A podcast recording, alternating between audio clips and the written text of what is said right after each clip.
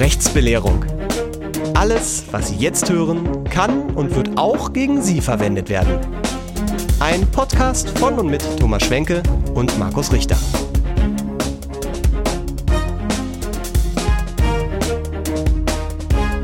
Und heute geht es um Satire.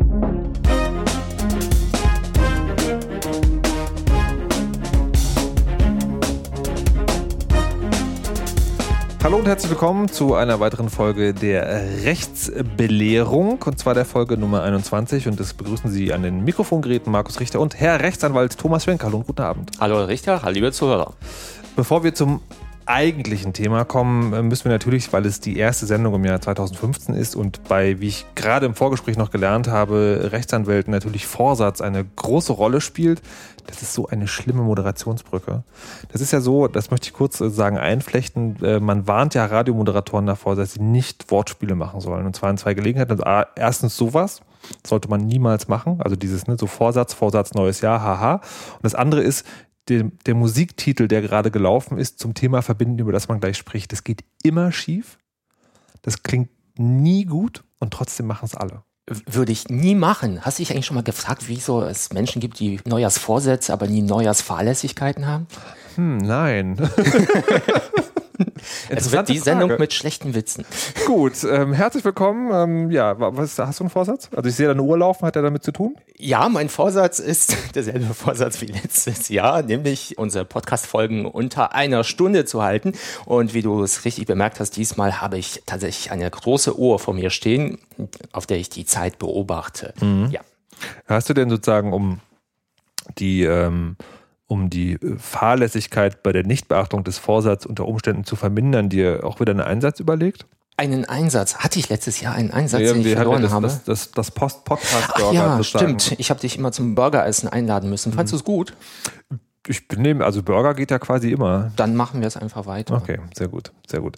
Ähm, apropos erkenntlich zeigen, da gab es ja ein paar Fragen, habe ich mir zuhören lassen. Das, also ich würde ja nie von selber darauf zu sprechen kommen, das möchte ich an dieser Stelle nochmal ordentlich betonen.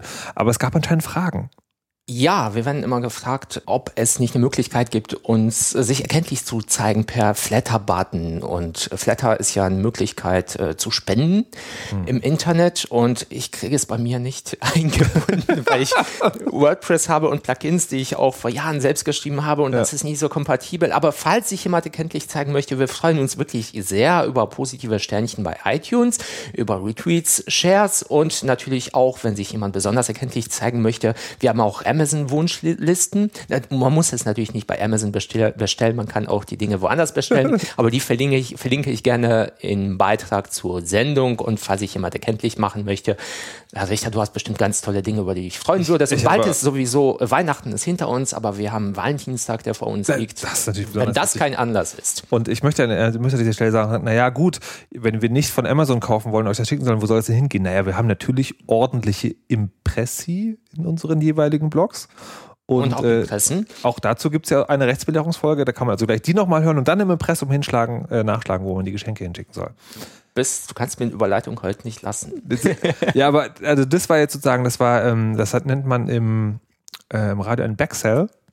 Ah, also sozusagen eine vergangene gut. Sendung nochmal sozusagen auftauchen lässt, um ja. zu sagen, hier, da hatten wir schon mal was, hören Sie doch mal bitte gerne. Ähm, so, Jetzt, was mir jetzt gerade auffällt, und da muss ich mir wirklich ein bisschen auf die Zunge beißen, ähm, weil ich mir das nicht vorher überlegt hatte, ist, das Thema, also der Anlass, aus dem wir heute über dieses Thema sprechen, liegt natürlich auf der Hand und ist ein tragischer. Ähm, weil dass wir überhaupt über das Thema Satire gerade so doll sprechen, ist ähm, äh, begründet in den Anschlägen auf Charlie Hebdo, auf das Satire-Magazin, wo danach, und das finde ich eine der wie ich finde, etwas unangenehmen Eigenheiten im Netze, sozusagen die große Solidarisierungswelle mit dieser Satirezeitung in Frage gestellt wurde, wo man gesagt hat, darf man sich mit, euch, mit einem solchen Blatt überhaupt sozusagen solidarisieren oder ist das, was sie da gemacht haben, nicht Satire, sondern je nach Lesart blanker Rassismus oder irgendetwas anderes. Aber trotzdem wirft das natürlich eine Frage auf, die wie immer auch einen juristischen Hintergrund hat was mich dann schon fast wieder dazu führt, zu sagen, gibt es überhaupt irgendetwas, das keinen juristischen Hintergrund hat? Wahrscheinlich müsste man da mal eine große Folge schweigen Fällt Mir nichts zu. Genau, wir wollen also jetzt aber mal dieses Thema tatsächlich juristisch beleuchten. Also was darf Satire, was darf Satire nicht? was darf eine Parodie, ist, wo ist das ein Unterschied? Und um das nochmal vorneweg zu sagen, wir reden jetzt wirklich nur über die juristischen Sachen. Also weil es gibt in dem, in dem Feld, also wenn man nur die einfache Frage stellt, was darf Satire, dann ist das natürlich immer auch eine Diskussion über Moral, über Ethik, über Gesellschaft, die wir heute ausdrücklich nicht führen werden. Das würde, ähm, und das kann man nicht von vielen Themen sagen, aber unser beider Kompetenzbereiche komplett überschreiten.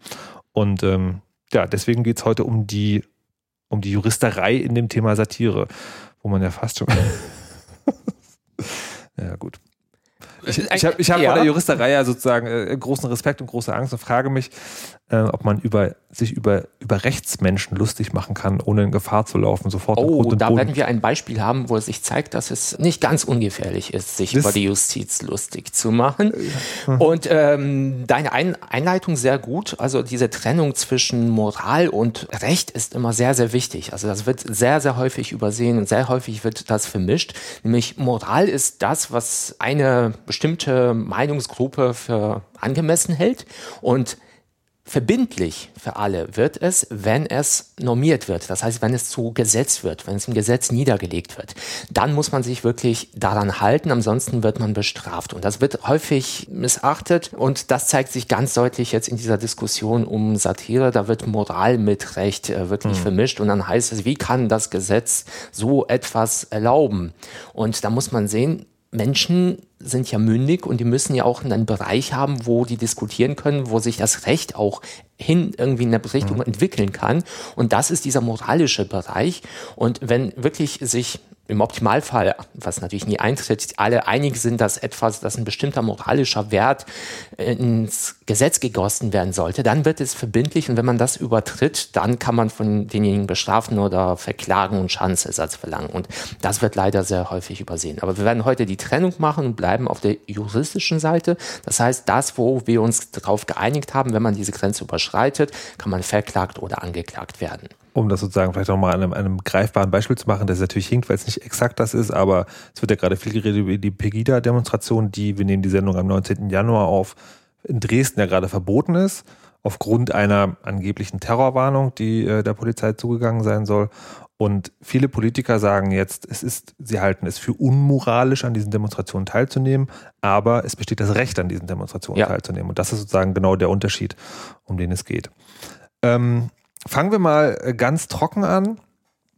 Herr Schwenke, was ist denn eigentlich Satire? Ich werde es mal mit eigenen Worten ausdrücken. Wir sind ja auch keine Sprachforscher und Satire ist eine Art, sich auszudrücken, eine Art Meinung kundzutun, die oft überzogen ist und dem Zweck dient, bestimmte Missstände bloßzustellen, Menschen irgendwie zu erziehen, auf irgendwelche Fehler hinzuweisen. Also ich würde mal sagen, um eine Gegenposition zu schaffen gegen Weltanschauung, Politik, wirtschaftliche Probleme.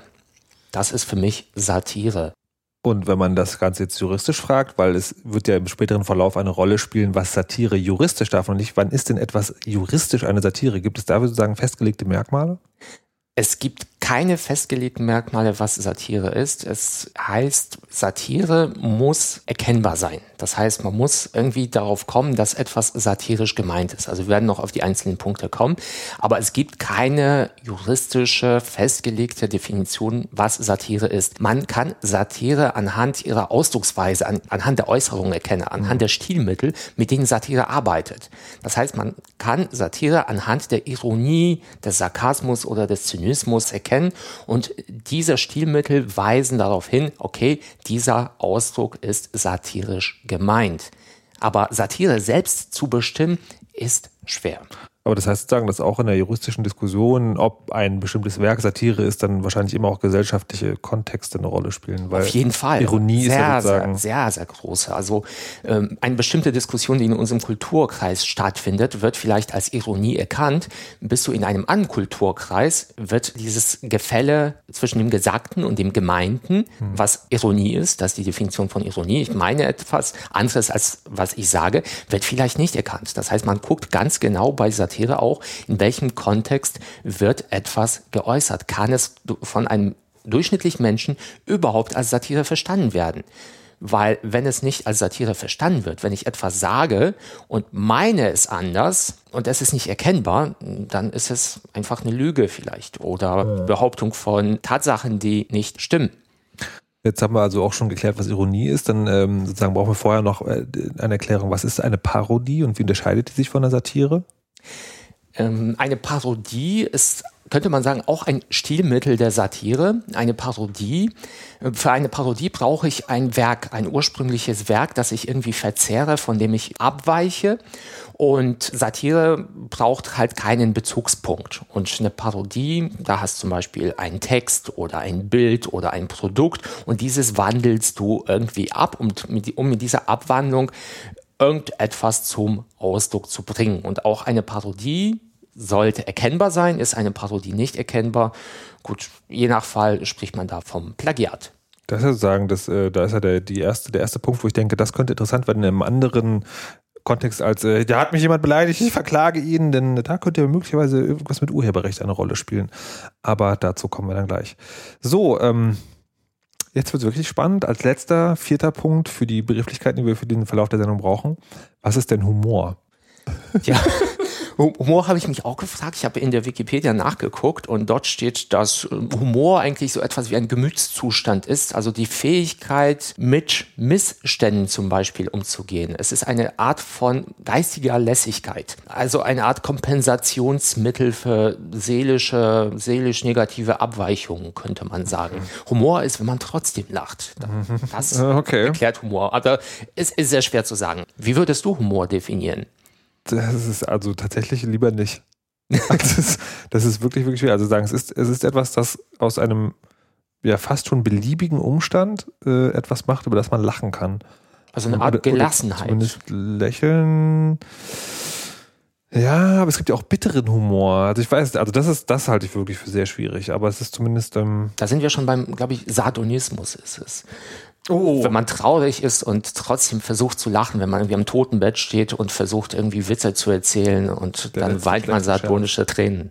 Nun gut. Dann hatten wir alles. Wir dann hatten jetzt die Satire als die Ausdrucksweise ja. und die Mittel der Satire. Das heißt, wir hatten die Ironie. Das heißt, dieses, ich sage etwas anderes, mhm. als was ich meine und das ist erkennbar. Wir hatten, ähm, haben das schon gesagt, was Sarkasmus ist? Nein. Ach ja, Sarkasmus ist so eine Steigerung von der Ironie, die mhm. spöttisch ist, die beißend ist. Also Satire arbeitet meistens mit Sarkasmus. Mhm. Und noch eine Steigerung weiter, da haben wir den Zynismus. Beim Zynismus ist so eine Art, äh, wie soll ich mal sagen, Resignation dabei und man nimmt weniger Rücksicht auf die Gefühle von Menschen. Und ich frage mich jetzt wirklich zu sagen, also das, sind das dann Punkte, über die vor Gericht auch gestritten wird?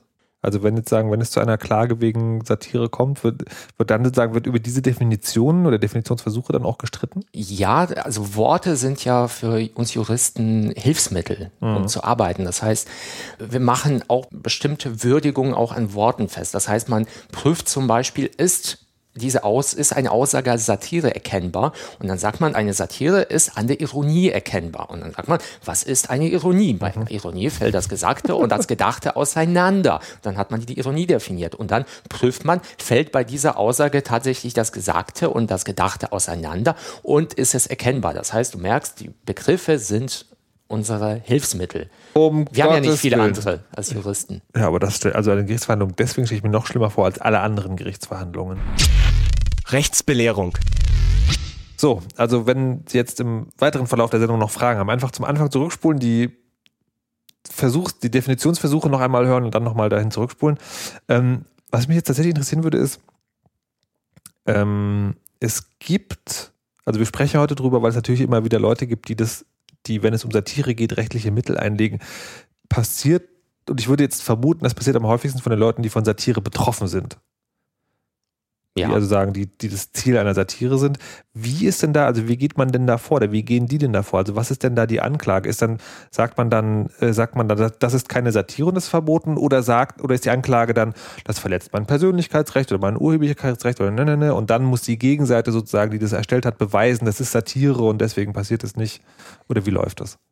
Es kommt darauf an, welchen Weg du gehen möchtest. Du hast einmal einen zivilrechtlichen Weg, das mhm. heißt, du gehst gegen die Person, die die Äußerung getätigt hat oder gegen einen Verlag zum Beispiel. Mhm. Wenn du jetzt, schönes Beispiel immer, die Titanic, das Satire-Magazin, dann verlangst du halt, dass die es unterlassen, weiterhin dieses Blatt, in dem zum Beispiel eine satirische Karikatur erschienen ist, weiterhin zu verbreiten und zu publizieren. Oder du kannst von jemandem verlangen, dass er es unterlässt, in der Zukunft eine bestimmte Aussage zu tätigen. Aber da musst du immer noch eine Begründung für mit angeben, und warum dann, er das unterlassen soll. Und dann begründest ah, okay. du das Ganze mhm. und dann stützt du das auf Gesetze, die eben diese Verbreitung untersagen.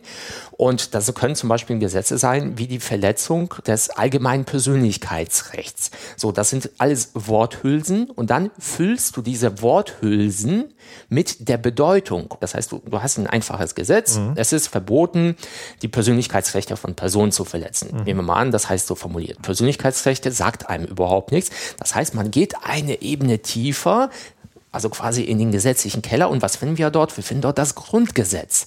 Und was ist im Grundgesetz geschützt? Die menschliche Würde, die Würde eines jeden Menschen. Was ist die Würde eines Menschen? Die Würde eines Menschen ist die Anerkennung eines Menschen als ein Subjekt, als ein Individuum und die Anerkennung dieser Person in der Gesellschaft, dass diese Person in der Gesellschaft einen gewissen Wert hat. Mhm. Und wenn ich diese Person zum Beispiel als ein Schwein bezeichne, dann setze ich ihren Geltungswert in der Gesellschaft herunter. Das heißt, ich sage, deine Würde im Sinne deiner Position in der Gesellschaft ist weniger wert, als du denkst.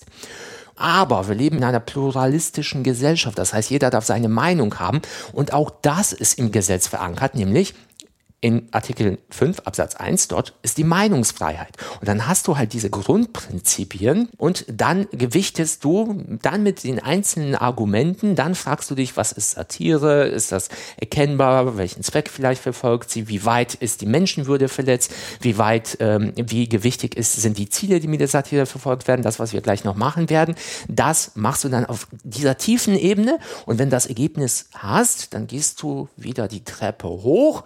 Und dann dann sagst du, okay, eine Persönlichkeitsverletzung liegt vor, denn hier die Menschenwürde wog in der Argumentation mehr als die Meinungsfreiheit. Und deswegen haben wir ein Delikt, das begangen worden ist. Und deswegen hast du einen Anspruch, dass diese Veröffentlichung in der Zukunft unterlassen wird oder vielleicht auch, dass du Schmerzensgeld bekommst.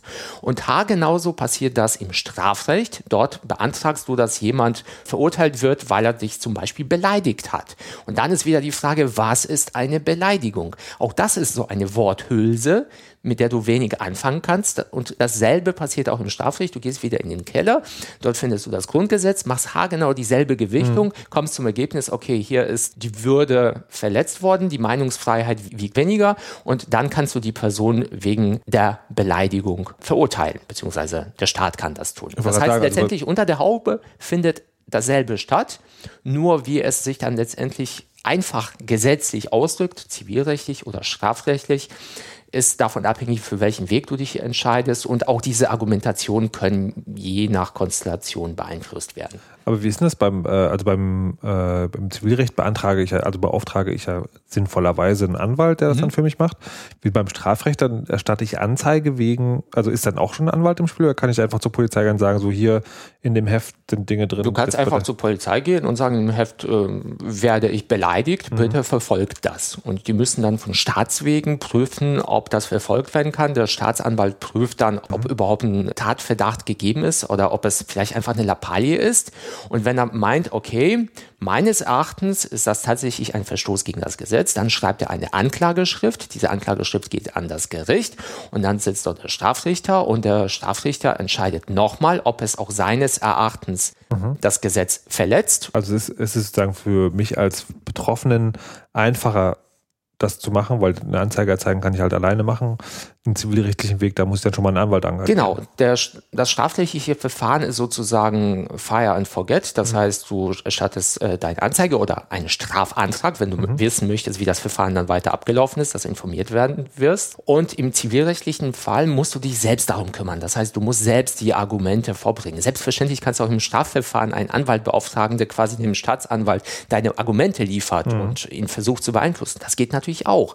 Aber du bist dazu nicht verpflichtet. Im Zivilverfahren musst du die Argumente bringen, weil wenn du nicht ausreichende Argumente bringst und nicht sozusagen nicht hinreichend darlegst, dass du verletzt worden bist, dass hier ein Verstoß stattgefunden hast, dann wirst du die Klage verlieren. Es kann sein, dass du im Recht gewesen bist, aber nicht gut argumentiert hast und trotzdem verloren hast. Das heißt, das äh, kostengünstigere ist auf jeden Fall das Strafverfahren. Das heißt, sagen, am cleversten macht man es, man, man wartet die, das Strafverfahren ab und wenn das schlecht ausgegangen ist für den Satire, Satiriker, dann schiebt man noch ein Zivildings hinterher, weil dann die Aussichten schon mal ganz gut stehen, dass es wirklich klappt. Das kann man machen. Es ist auf jeden Fall ein Indiz. Es muss aber nicht zum Ergebnis führen, dass ja. beide Verfahren gleich ausgehen. Das heißt, es kann sein, dass der Strafrichter wirklich äh, sehr scharf entscheidet und sagt, ja, ich sehe hier eine Beleidigung, mhm. aber der Zivilrichter eher offen ist und eher für die Meinungsfreiheit und sagt, meines Erachtens äh, sehe ich hier keine Beleidigung. Wie, das, also ein Fall kann unterschiedlich bewertet werden? Ja. Was? Ja, Richter sind unabhängig. Das ist ja der Sinn hinter der Justiz. Ja. Oh Gott, es ist was anderes als Verwaltungsverfahren, wenn eine Behörde eine mhm. Entscheidung trifft, dass eine Behörde, die ihr nachfolgt, dieselbe Entscheidung treffen muss. Also im Strafverfahren werden keine Grundurteile für das Zivilverfahren getroffen. Ja. Natürlich ist es oft sehr indiziell, klar, ja. aber es kann ganz anders ausgehen. Das macht mir Angst, dieses Rechtssystem, aber das ist ja nicht das erste Mal, dass ich das sage. Ähm, Hast du ein Beispiel mit für die Verletzung eines Persönlichkeitsrechts? Sonst denke ich mir schnell eins aus. Ich habe ganz viele Beispiele. Okay. Weil, dann würde, dann würde mich das jetzt mal daran interessieren, sagen, ein Beispiel für die Verletzung eines Persönlichkeitsrechts, um dann daran zu erklären, was ist denn jetzt der Unterschied, wenn das Satire ist oder nicht? Ja, wir sollten aber mit den Prüfungsschritten anfangen. Mhm. Von vorne, weil heißt? es gibt ja ein bestimmtes Prüfungsschema, das für die Satire extra geschaffen ist und ah, ihr okay, gerecht wird. Okay, das ist nicht. Also, also der, der, der, ja. dieses Prüfungsschema liegt wem vor? Dem, dem Anwalt, der sich mit sowas auskennt oder wo kommt das her? Das ist ein allgemeingültiges Schema, das äh, entwickelt worden ist in zurückliegenden, glaube ich, wahrscheinlich Jahrhunderten. Aber in der, in der, Juristerei oder sozusagen generell in der Beurteilung, ob etwas Satire ist oder nicht? Ich würde sagen, das entstammt einer generellen Beurteilung okay. und ist juristisch übernommen werden worden, weil man muss ja, worauf man bei Satire halt Rücksicht nehmen muss, ist, dass sie halt zweigliedrig ist. Dass bei einer Satire hast du eine Aussage mhm. und etwas, was du meinst. Und diese Punkte mhm. musst du würdigen. Aber kommen wir erstmal zum ersten Schritt. Und der erste Schritt haben wir eigentlich auch schon besprochen. Ja. Ist das Ganze als Satire erkennbar? Das heißt, ist überhaupt diese Doppeldeutigkeit erkennbar? Aha. Dieser doppelte Boden. Und worauf kommt es da an? Also es kommt, sagen wir mal, auf, auf einen objektiven Betrachter an in, in diesen Kulturkreis, in diese warte Situation. Mal, warte mal, warte. Ja. Ich möchte kurz, kurz unterbrechen. Ja. Nur so habe ich Also, es geht um Worte. Mhm. Es geht um Worte, die nur in einem bestimmten gesellschaftlichen Kontext funktionieren können. Mhm. Und da kommt es auf einen objektiven Betrachter an. Ja. Okay. Ich, das wollte ich, nur, wollte ich nur noch mal gefragt es haben. Es ist sehr schwer. Also ja. Satire, ich, ich finde die Beurteilung von Satire, rechtliche Beurteilung von Satire gehört mitunter zu den schwierigsten ja. Entscheidungen, die man treffen kann, weil ja. das, also man kann kaum eine richtige Lösung fällen. Aber jetzt, jetzt Und vor allem ein Richter, wie gesagt, er muss sich dann tatsächlich in so einen objektiven Konsens hineinversetzen. Aber da muss man ja quasi sagen, so einen, so einen Durchschnittsbetrachter oder sowas annehmen. Woran wird das denn festgemacht dann? Naja, an, an den ganzen Umständen. Man guckt, wo ist das gesagt worden mhm. zum Beispiel. Wenn eine Aussage auf einer Bühne getroffen worden mhm. ist, dann ist es eher als Satire erkennbar, als wenn ich in einem Facebook-Kommentar sage, hör mal, du bist ein Schwein. Dann ist es eine Beleidigung, weil wie soll ich das Satire kennen? Wenn ich jetzt aber von der Bühne sitze und da ist, sagen wir mal, ein Kabarettist mhm. und der sagt, Sie sind ein Schwein, dann denkt man ja automatisch, ja. okay, da muss, der, da muss ein doppelter Boden sein. Das also, ist zum Beispiel ein Unterschied, wo man, wie man erkennen kann, dass die Art und Weise und die Stelle und der Ort und die Zeit, wo man eine Aussage trifft, dazu beiträgt, ob sie als Satire erkennbar ist oder nicht. Das ist sozusagen die Fortsetzung des Begriffs Narrenfreiheit. ja, das Ganz ist klar. tatsächlich der Hofnarr, der sich halt als einziger Richtig. erlauben konnte, dem König zu sagen, er sei ein Schwein, ist halt sozusagen heute. Weil er als Hof, äh, Hofnarr rumgelaufen ist, ja. konnte man erkennen, okay, das ist Satire. Das war ja auch, ich weiß jetzt nicht, ob das ernst gemeint war, aber ich habe irgendwo letztens gelesen, Facebook möchte eine Funktion einführen, mit, dem man mit der man Beiträge als Satire kennzeichnen kann. Stimmt, das habe ich auch gelesen. Es gibt ja auch ein internationales Zeichen, Zwinkersmiley, damit kann man auch Satire kennzeichnen. Und im ich Zweifel. Dachte, das wäre Ironie. Oh mein Gott! Moment, Ironie ist ein Stilmittel der Satire. Ah, okay, verstehe. Puh, ich dachte dachte schon. Ja. okay. Ähm, so, das wird jetzt also angefangen und an diesen äh, seltsamen Merkmalen, die man eigentlich gar nicht feststellen kann, versucht. Ähm, Also, aber du meinst, es gibt mehrere Schritte. Das ist der erste Schritt. Genau. Äh, geht das, gehen die Schritte dann weiter, egal was das Ergebnis dieses ersten Schritts ist? Oder ist das, oder ist das, oder ist das so ein Verfahren, äh, wenn man an einer Stelle gesagt hat, ja, dann ist sozusagen das Prüfverfahren zu Ende. Wenn man das nicht als Satire erkennen kann, ja. äh, dann geht die Prüfung nicht weiter. Dann ist es vielleicht eine Beleidigung. Wenn ich jetzt sagen würde, du bist ein A. Punkt, Punkt, Punkt. Ja. Und du stellst jetzt einen Strafantrag. Und ich sage, ja, aber das war doch ganz satirisch gemeint. Ich meinte, ich bezog mich auf diese und diese Gedanken, die ich da im Kopf hatte. Ähm, dann geht die Prüfung nicht weiter. Das ist eine Beleidigung. Sonst könnte man ja immer sagen, es ist Satire. Hast du jetzt A. Punkt, Punkt, Punkt gesagt? Weil wenn ich mir vorstelle, äh, ich sage jemanden A. Punkt, Punkt, Punkt, dann würde, wäre mein Argument, also ich meinte Arbeitsvermittler. Ich weiß nicht, was daran schlimm zu, schlimm zu finden ist. Kommt wirklich auf die Situation an. Warte mal, ist A. Punkt, Punkt keine Beleidigung oder ist Arschloch keine Beleidigung? Hast du Arschloch gesagt? Ja. Sagen wir Arschloch jetzt im Podcast? Warum sage ich dann A. Punkt, Punkt? Nee, das, das war doch genau die Frage, die ich gestellt habe. Weil das ist doch, das ist doch genau die Frage, die ich gestellt habe, sozusagen. Wenn, äh, deswegen habe ich das ja extra nochmal nachgefragt. Ob die, ob die Äußerung, über die wir gerade sprechen, mhm. sich, also ob, ob dein A-Punkt Punkt jetzt Code war für das ausgesprochene Wort, das eigentlich in der Nachricht ja, steht. Ja, es waren, ich, ich, wollt, ich wollte nicht Arschloch sagen, weil ich dachte, wir Ach können so. sowas nicht im Podcast sagen. Das ist, wir ist, haben ja einen intellektuellen Anspruch. Ja, aber es ist ja kontextualisiert. Es ist ja quasi, nein, ist es Machen wir es komplizierter, als es ist. Also, wenn ich sagen würde, du Schwein. Ja ist das als Satire erkennbar? Äh, ich habe gelernt, wenn ich auf einer Bühne stehe, stehen die Chancen nicht schlecht. Ja, genau. In der Fußgängerzone eher schwierig. Richtig, genau. Mhm. Da müsste ich schon sagen, oh Mann, du bist aber wirklich ein Schwein, wie du mit den Personen da umgehst. Ja. Satire muss ja nicht immer lustig sein, ja. aber möchte ich damit vielleicht etwas anderes zum Ausdruck bringen, als ich gesagt habe? Möchte ich sagen, dass du ein Schwein bist oder möchte ich damit eher sagen, dass dein Verhalten schweinisch ist? Mhm. Also hat das einen doppelten Boden. Wie du siehst, schon an der ersten Stufe ist es nicht einfach, mhm. überhaupt Satire zu erkennen. Deswegen, wenn man auf Nummer sicher gehen will, sollte man Satire deutlich machen. Und das ist ja eigentlich auch das Wesen der Satire, dass sie überspitzt sein soll. Mhm. Okay, das heißt, je überspitzter sie ist, desto an, desto, äh, desto deutlicher als Satire erkennbar, aber natürlich bringt sie Leute umso mehr auf die Palme. Weil über eine ja. Überspitzung ja meistens sozusagen auch eine Extremisierung meint. Okay. So, äh, dieses Prüfverfahren geht aber weiter nur dann, wenn die Frage ist, ja, das ist Satire. Ja. Wenn, wenn es als Satire erkennbar ist. Wenn es als Satire, dann, dann wird ein weiteres Merkmal geprüft, das wir gleich besprechen. Wenn hier die Antwort ist, nein, das ist keine Satire, ist das Prüfverfahren zu Ende. Ja und man sagt, so, jetzt gucken wir mal, wie beleidigend das wirklich war und setzen dann darauf genau, einen Straf. Genau. Okay. So, was ist denn der nächste Schritt? Okay, das war Satire, was muss ich denn dann prüfen? Im zweiten Schritt prüft man die einzelnen Bestandteile der Satire. Das heißt, man trennt die, den Aussagekern von der Einkleidung. Was das, ist das? Das ist eben das ironische Gefälle. Die Einkleidung ist das, was du tatsächlich gesagt hast. Mhm. Okay. Oder gezeichnet hast. Mhm. Und der Aussagekern ist das, was du eigentlich gemeint hast, was du zum Ausdruck bringen wolltest. Mhm. Und man prüft die beiden zuerst getrennt voneinander. Das muss auch gemacht werden, weil es der Satire gerecht wird. Wenn ich sagen würde, du verkehrst gerne mit Schweinen, mhm. ist das als Satire erkennbar? Erster Punkt. Ja. Ja. Also sagen wir mal, ja. Also es, es, es gäbe, also um deine Antwort ja. zu geben, kommt drauf an, aber ja. wir nehmen jetzt mal an, ja. Okay.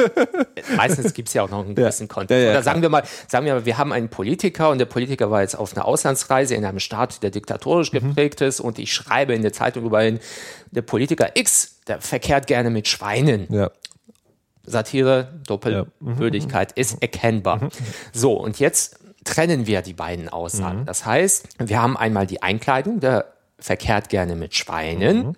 Und wir haben einmal den Kern, was möchte ich damit sagen? Und dann müssen wir gucken, könnte sein, dass bereits dieser Meinungskern, dieser Aussagekern verletzend ist. Und jetzt kommen wir zu dem Punkt, in dubio pro libertate, es gibt mehrere mögliche Auslegungen dessen, was ich gemeint haben könnte. Und von denen muss man die Meinungs freundlichste Version nehmen, äh, Alternative nehmen. Mhm. Das heißt, man könnte sagen, was könnte ich damit gemeint haben? Ganz frank und frei, du bist ein Sodomist. Mhm. Das wäre eine mögliche Aussage. Mhm. Wahrscheinlich würde der Politiker dann auch rufen, wie kann er behaupten, dass ich Sodomist bin. Aber die andere Möglichkeit ist, du verkehrst mit Menschen, die moralisch sehr fragwürdig sind. Okay, das lässt sich meinungstechnisch auf der Grundlage des Grundgesetzes besser halten. Das heißt, wir entscheiden uns für diesen Aussagekern. Ist dieser Aussagekern für sich persönlichkeitsverletzend, dass ich dir vorwerfe, dass du mit moralisch fragwürdigen Politikern dich umgibst und zu tun hast? Hm. Ist das persönlichkeitsverletzend? Ja, nö. Ja, das ist haltbar, das ist von der Meinungsfreiheit gedeckt. Okay, das heißt, diese, der Aussagekern ist gesichert. So, und dann gucken wir mal, wie ist es mit der Einkleidung? Die Einkleidung ist, du verkehrst mit Schweinen, das heißt, du umgibst dich mit Schweinen. Mhm. Ist eine Auslegungsmöglichkeit. Die andere Auslegungsmöglichkeit ist, du hast sexuellen Verkehr mit Schweinen. Okay, und wieder wählen wir das, was für die Meinungsfreiheit spricht. Und das bedeutet Verkehr im Sinne von Verkehr, sich mit Menschen umgeben, mit Menschen mhm. kommunizieren. Und dann haben wir jetzt den Aussagekern, der ist rechtlich zulässig, nicht persönlichkeitsverletzend. Und auch die Einkleidung ist nicht persönlichkeitsverletzend. Damit ist diese Satire zulässig. Und jetzt ein Gegenbeispiel, ein Beispiel, das wahrscheinlich äh, jeder Jurastudent hört. Ganz bekannte Karikaturen von Franz Josef Strauß. Franz Josef Strauß war ein Politiker, der ist, glaube ich, Anfang der 80er Jahre gestorben. Er war, glaube ich, als aufbrausend und sehr, ich glaube, eher autoritär bekannt. Und es gab einen Künstler, Rainer Hachfeld hieß der, und der hat unter anderem eine Karikatur veröffentlicht.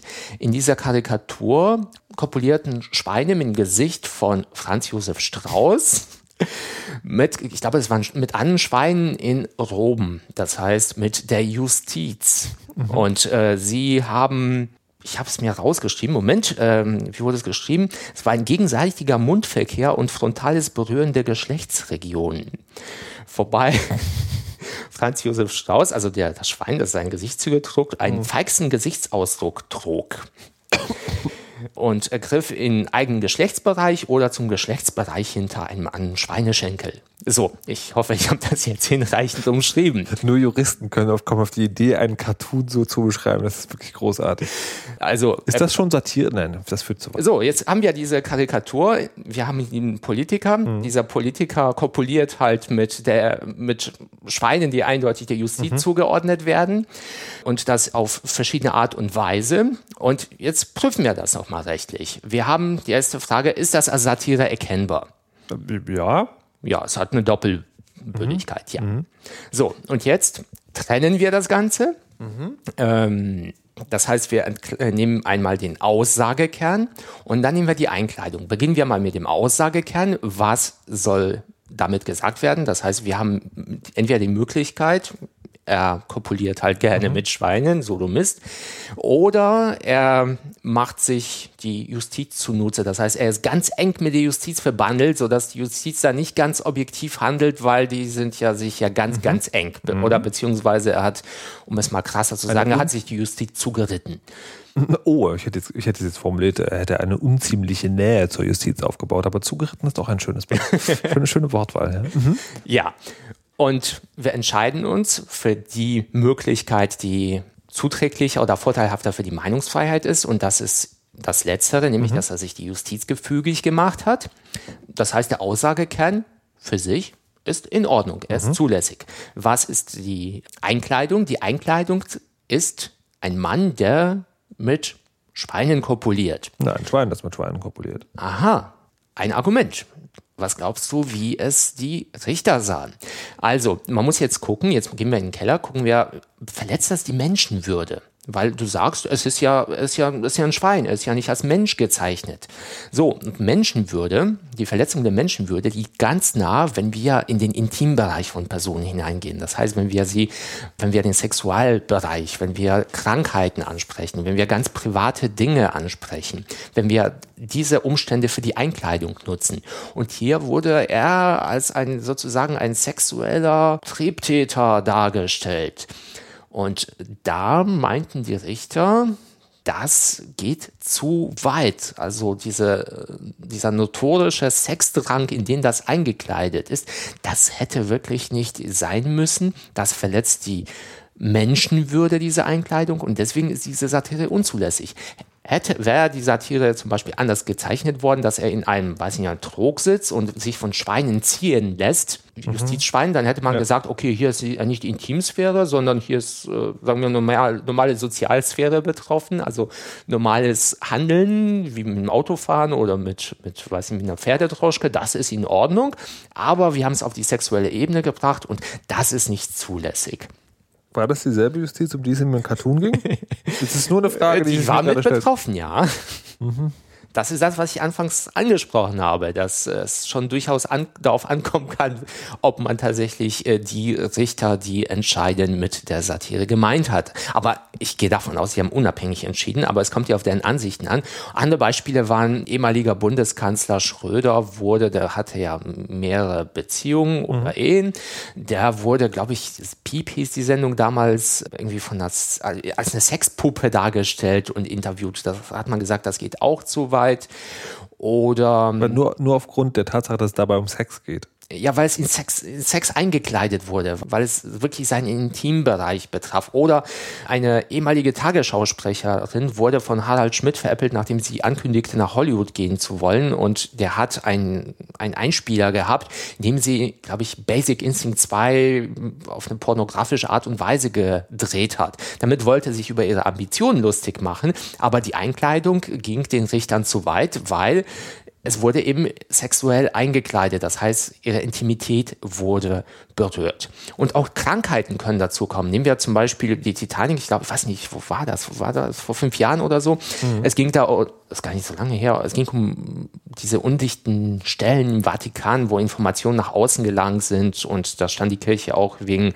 eventuellen Missbrauchs äh, schlecht im Licht. Und da hat die Titanic ein Bild publiziert, wo man den Papst sieht, wie er vorne, ich glaube auf der Frontalseite, einen gelben Fleck auf der Sultane hat. Mhm. Und da stand, die undichte Stelle ist gefunden. Mhm. Auch das ging vor Gericht. Der Aussagekern, undichte Stelle ist gefunden, kein Problem. Ja. Erkennbar ist es auch. Wie ist es mit der Einkleidung? Was würdest du sagen? Es, der Papst war ja also. wie über 80 Jahre alt und man spielt darauf an, dass er halt das in dem Alter, dass man halt nicht mehr so das Wasser halten kann. Ich glaube, auf der Rückseite wurde er auch mit einem braunen Fleck abgebildet. Also, das ist halt, also ich finde das weder geschmacklos, also ich finde das, ich finde das geschmacklos, aber. Das ist kein Kriterium. Äh, genau, es ist kein Kriterium und ich hätte tatsächlich gedacht, also jetzt nach deinen Ausführungen natürlich nicht mehr, aber am Anfang hätte ich gedacht, naja, meine Güte, warum nicht? Ja, also es betrifft auf jeden Fall den Intimbereich, denn es spielt auf, auf eine Krankheit an, also auf ein körperliches Gebrechen. Und in der ersten Entscheidung ist es äh, Titanic untersagt worden. Ich glaube, die hatten sich hinterher irgendwie geeinigt, aber auf jeden Fall, ich habe es ihm gegoogelt und das Bild nicht finden können. Also mhm. äh, die Kirche ist auf jeden Fall dagegen vorgegangen und ich glaube, die Chancen standen gut, dass die gewinnen würden. Das heißt, du merkst, wenn es im Intimbereich, wenn die Einkleidung im Intimbereich ist, ist es sehr problematisch. Es sei denn, die Person hat einen Anlass dazu gegeben. Das heißt, wenn du ein Politiker bist und moralische Werte, die Familie predigst mhm. und dann wirst du wegen irgendwelcher Beziehungs- mit Rotlichtmilieu mhm. äh, erwischt, dann darf man natürlich auch Satire sexuell einkleiden, mhm. weil dann ist eben der Anlass dazu da. Die Person hat selbst einen Anlass dazu gegeben. Immer dann, wenn die Person einen Anlass gibt, darf man eigentlich immer darauf anspringen. Um Gottes Willen. Aber wie soll man eine undichte Stelle anders darstellen als jemand, der sich mit einer undichten Kaffeetasse in der Hand oder was?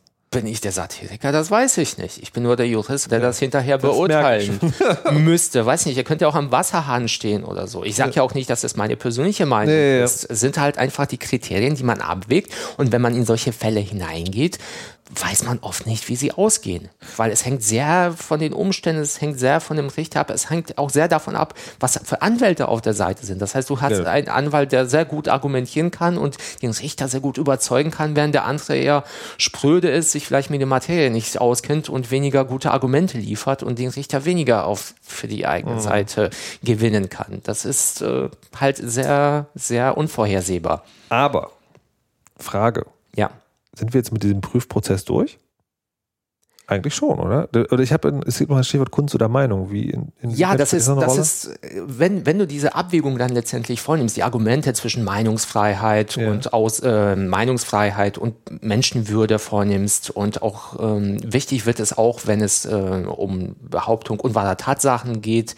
Das heißt, auch in der Satire darfst du keine falschen Tatsachen behaupten im Aussagekern. In der Einkleidung darfst du falsche Tatsachen behaupten. Mhm. Das ist ja eben der Sinn der Satire, dass du was anderes sagst, als du meinst. Aber der Aussagekern muss stimmen. Nein, aber halt, es muss ja. einen Aussagekern geben, der es, stimmt. Äh, richtig. Okay. Natürlich. Und der Aussagekern, wenn ich jetzt sagen würde, wenn ich jetzt eine Art von Satire machen würde und der Aussagekern wäre, die Gattin eines Politikers, vielleicht eines ehemaligen hohen Politikers, war im Rotlichtmilieu tätig. Mhm. Und das ist eben der Aussagekern, auch wenn ich das vielleicht nett eingekleidet habe, kann darin eben eine Unwahrheit stecken, wenn es nicht nachgewiesen ist, dass es tatsächlich war.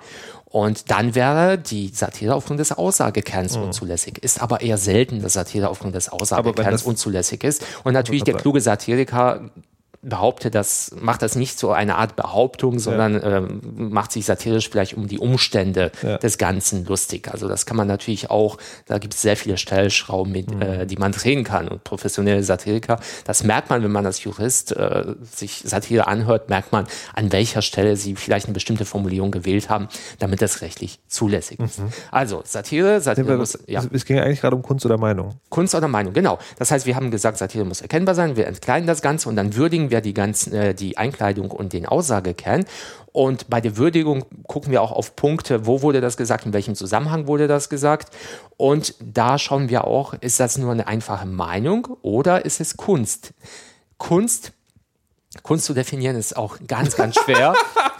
das beschäftigt Justiz schon seit äh, Jahrhunderten, ja. äh, weil Kunst haben wir erstmal die formelle Kunst, das heißt das, was wir als Kunst kennen, wie Bildhauerei, Zeichnen, Malen, äh, Schriftsteller, das ist Kunst, aber Kunst kann auch aus dem Formellen herausfallen. Das heißt, äh, wenn sich jemand komplett entkleidet mit der U-Bahn fährt, kann das ja auch Kunst sein, eine Kunstperformance. Deswegen sagt man, Kunst ist, äh, hat so, so ein transformatives Element. Das heißt, ich nehme die Außenwelt wahr, verarbeite sie in mir und gebe in einer individuellen Ausdrucksweise wieder. So könnte man ungefähr Kunst beschreiben. Und Warte mal, warte mal, ist es, dann, ist es dann genauso wie bei dem Aussagekern? Es muss eine Möglichkeit der Erklärung geben, dass es Kunst ist, dann ist es auch Kunst? Oder dann komme ich damit ja, auch durch, dass es Kunst ist? Ja, so ungefähr. Also okay. eine einfache Aussage, wenn ich einfach einen Satz sage, dann fällt es nicht in den Kunstbereich, dann ist es noch in der Meinungsfreiheit. Wenn ich das Ganze aber als ein Gemälde oder eine Zeichnung habe, dann kann das eher in Kunst hineinfallen. Es geht letztendlich darum, es geht um die Erkennbarkeit. Ein Kunstbild ist immer etwas Abstraktes, etwas Entferntes, etwas Entrücktes. Natürlich kann auch Kunst verletzend und beleidigend sein, das kann sein, aber eine Kunst hat grundsätzlich einen etwas größeren Spielraum also als mehr. eine einfache Meinung, ja. Hat eine größere Narrenfreiheit sozusagen. Ja, ja. Das ja. heißt, wenn Kunst Titanic ja. sich tatsächlich in Zukunft als Kunstmagazin verkaufen würde, dann wäre vieles einfacher? Ich glaube, viele satirische Aussagen werden schon der Kunst zugerechnet oder die werden, wenn man sich die Entscheidungen durchliest, die werden gleich beurteilt. Also man gewichtet halt die Meinung, Meinungsfreiheit halt etwas höher, sodass sie der Kunstfreiheit vielleicht nahe kommt. Wie gesagt, da sind auch Arbeitsmittel, mit den Juristen arbeiten, aber nur wenn man etwas vordergründig behauptet, heißt es nicht, dass es dann tatsächlich der Kunst zugeordnet wird. Also wenn ich, äh, wenn ich eine Aussage tätige und sage, das war jetzt aber Kunst, dann ist es nicht automatisch Kunst. Also Kunst gibt mir halt ein bisschen mehr Spielraum, ist jetzt aber nicht ganz so relevant an dieser Stelle. Und das ist letztendlich äh, dann die Prüfung, die stattfindet. Rechtsbelehrung. Aber. Ja. Jetzt haben wir die ganze Zeit darüber geredet, sozusagen, was, was verletzt wird, wenn die, ähm, wenn die Prüfung sozusagen mhm. negativ ausfällt im Hinblick auf das Werk, also dass es keine Satire ist oder dass halt die Einkleidung oder der Aussagekern nicht, nicht sozusagen keine Deutung zulassen, die irgendwie gut ist. Aber es ging immer um die äh, Menschenwürde, also Persönlichkeitsrechte. Um Persönlichkeitsrechte. Genau. Ja. Jetzt vermute ich aber, dass das möglicherweise nicht das Einzige ist, was man angreifen kann mit so einem, mit einer Satireverklagung. Ähm, ich würde tatsächlich, was ich am ehesten tippen würde, ist, dass wenn es um Firmen geht, dass dann, dass es da irgendwie dann um Markennamen, also dass die irgendwie versuchen wollen, irgendwie genau. den Markennamen. Das heißt, anstatt der Persönlichkeitsrechte treten, in Anführungszeichen, die Unternehmenspersönlichkeitsrechte. Es wird gestritten, ob es sowas gibt. Mhm. Aber wie du sagst, die drücken sich halt in Marken aus oder ein Eingriff in eingerichteten, ausgeübten Gewerbebetrieb. Letztendlich vom Prinzip her ist es ähnlich wie bei einem Menschen. Warte, warte, warte. Bei Unternehmen können sagen, wenn du, wenn du, wenn du etwas Ach so, wenn du etwas machst, was, sich, Stelle, was sich letztlich nicht ja. als Satire herausstellt, dann und das ist schlecht für unser Geschäft, dann verklagen wir dich deswegen. Ja, also ähnlich okay. wie beim Menschen haben wir gesagt, wenn wir auf den Kern des Ganzen gehen, geht es um die Stellung des Menschen mhm. im sozialen Gefüge ja. und genauso gut hat ein Unternehmen ein, eine Stellung im sozialen Gefüge. Aber, aber gibt es auch sozusagen sowas, dass man oder im wirtschaftlichen Gefüge, dass man nicht nicht sozusagen auf die Stellung geht, sondern wirklich sagt, so hier äh, keine Ahnung, der Name Autorot ist ja ein, ein geschützter aber, Markenname, aber den darfst du nicht verwenden in der Satire. Aber natürlich, da kommen wir auch zu dem Punkt äh, Namensrechte. Das ist eben wie, sagen aber, wir so, das aber, sind alles Hülsen. Namensrechte, Magenrechte, Delikt, äh, was nee, haben wir noch, Beschimpfung und sowas. Das sind alles Werthülsen, die wir halt mit, mit den Grundrechten, mit den Verfassungsrechten füllen müssen. Aber kurz zu, meiner, zu meinem Verständnis noch. Die, warte, Marken, Marken, also der, dass ich meinen Markennamen schützen lassen kann, steht im Grundgesetz? Jetzt bin ja, ich verwirrt. Ja, okay. es, auch also, das ergibt sich aus dem Grundgesetz. Du musst dir vorstellen, dass es, deswegen heißt es das Grundgesetz oder auch woanders Constitution oder Verfassung. Ja. Dort gibt es äh, die Eigentumsfreiheit. Die aber das kommt alles immer nur zum Tragen, wenn diese Prüfung, ob Satire ist oder Richtig. nicht, negativ ausfällt. Genau. Also erst dann, das heißt, wenn ich eine Satire habe, dann darf ich darin auch einen Markennamen verwenden, wenn das sozusagen um den ja, um, den, um durchaus. das Dingens ja. geht. Wir kommen auf jeden Fall noch zu Parodie und da werden Markennamen und Urheberrechte ganz bedeutend, weil wenn man die irgendwie für Ballhornt, Parodie ist ja ein Stilmittel der Satire und dann werden Markenrechte auf jeden Fall auch relevant. Also wir können das ja gerne jetzt an der Stelle ja, machen. Ja. Dann machen wir einfach die Parodie und Parodie haben wir gesagt, ist auch ein Stilmittel der Satire und Parodie bedeutet irgendeine Art von Verzerrung. Also grundsätzlich Parodie muss ja nicht unbedingt kritisch sein, aber im Rahmen der Satire ist es meistens kritisch. Also mhm. auch eine Hommage wäre eine Parodie ja. in dem Zusammenhang, aber darüber sprechen wir nicht. Und wir haben halt eine Verzerrung. Wir nehmen ein Werk und das gestalten wir irgendwie um. Mhm. Beispiel, wir haben Mars Kondome gehabt. Das ist ein etwas älterer Fall. Es, ich kenne mich jetzt ehrlich gesagt nicht so mit Schokoriegeln aus, merke ich gerade. Ich weiß nicht, ob es diese Werbung noch gibt. Mars macht mobil bei Sport, nee, also Spaß Arbeit, und Sport und Spiel. Ja, das siehst war, du, du kennst war, es. War früher, also ich glaube in den 80ern? 80ern oder, ja, oder, ja, das, oder frühen 90ern. Das ist auch ein uralter Fall, aber ist aber auch so ein Klassiker. Ja.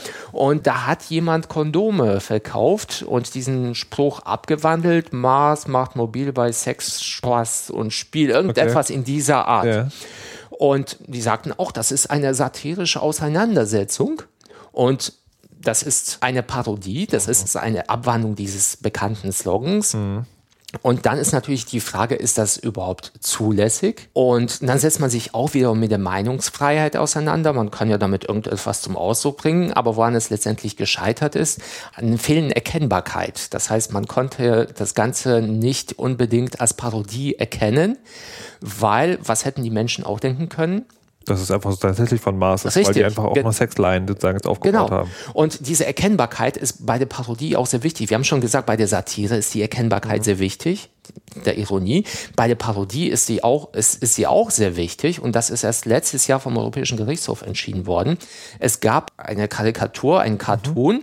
von einem belgischen Verlag war das, glaube ich, und äh, dort sah man einen Politiker, um den herum Menschen standen, die Münzen sammelten. Mhm. Dann ein anderer Politiker oder eine Partei haben diese, äh, diese Zeichnung genommen und sie verändert. Das heißt, die Menschen bekamen plötzlich Kopftücher zum Teil, andere Hautfarben und der Politiker in der Mitte wurde der, glaube, Bürgermeister von Gent mhm. und plötzlich hatte das schon eine ganz andere Konnotation mit den verschiedenen Hautfarben. Mhm. Und dann wollten natürlich diejenigen, die das gezeichnet haben, wollten nicht, dass das verbreitet wird, ohne dass extra darauf hingewiesen wird, dass, dass sie ja. das nicht gezeichnet haben. Das heißt, diese Parodie war nicht erkennbar. Und da hat der Europäische Gerichtshof gesagt, eine Parodie bei der nicht erkennbar ist, dass sie nicht vom Urheber ist, ist nicht erlaubt. Und der Fall wurde zurückgewiesen auf das belgische Gericht und die müssen jetzt prüfen, war das hinreichend erkennbar, dass es nicht das, dass nicht die Originalzeichnung war. Das, das gilt jetzt generell für Parodien,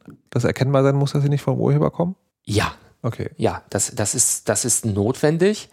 Erstens kann es sich sonst äh, vielleicht irgendwie um Plagiat handeln. Zweitens ist es ein Grundsatz, der ist im Urheberrecht und, und der ist auch im Markenrecht, jetzt fällt mir das deutsche Wort nicht ein, aber das englische heißt äh, False Appropriation, das heißt eine unrichtige Zuordnung. Mhm. Das heißt, als Urheber hast du das Recht, dass dein Werk als deins anerkannt wird. Mhm. Aber natürlich umgekehrt dürfen andere dir nicht dein Werke zuordnen. Mhm. Ja. Oder man kennt es, wir hatten letzte Folge in Creative Commons, man muss immer ganz deutlich darauf hinweisen, dass man ein Werk bearbeitet hat, damit ein Dritter nicht denkt, okay, der Text ist von dem ursprünglichen ja. Urheber geschrieben worden. Deswegen muss man sagen, ich habe diesen Text abgegeben geändert. Hier mhm. ist das Original. Und das gilt auch bei der Parodie. Es ist sehr, sehr wichtig, dass es zu erkennen ist, dass es nicht das Original ist.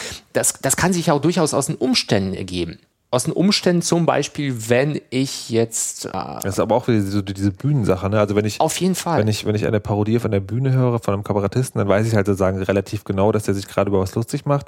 Wenn ich keine Ahnung, ein, ein, ein Thema, ein Werbeslogan, an irgendwas irgendwo, nicht in, also sagen, nicht in einem satirischen Kontext höre, dann fällt mir das vielleicht schwerer. Das kann schwer sein. Zum Beispiel, aber wir mal Lego und Shell. Also es gibt so einen YouTube-Film, ich glaube von Greenpeace ist es, will mhm. ich jetzt aber nicht äh, ja. beschwören, ob es von Greenpeace ist, also keine falsche Zuordnung. Und dort sieht man Lego-Männchen aus dem Film The Lego Movie, wie sie langsam in so einer Öllache untergehen. Ja. So, wenn man jetzt einen Film überhaupt nicht kennt oder die Hintergründe nicht kennt, dann könnte man denken, okay, hier ist Lego und Lego setzt sich gegen die Umweltverschmutzung oder gegen Ölbohrungen ein.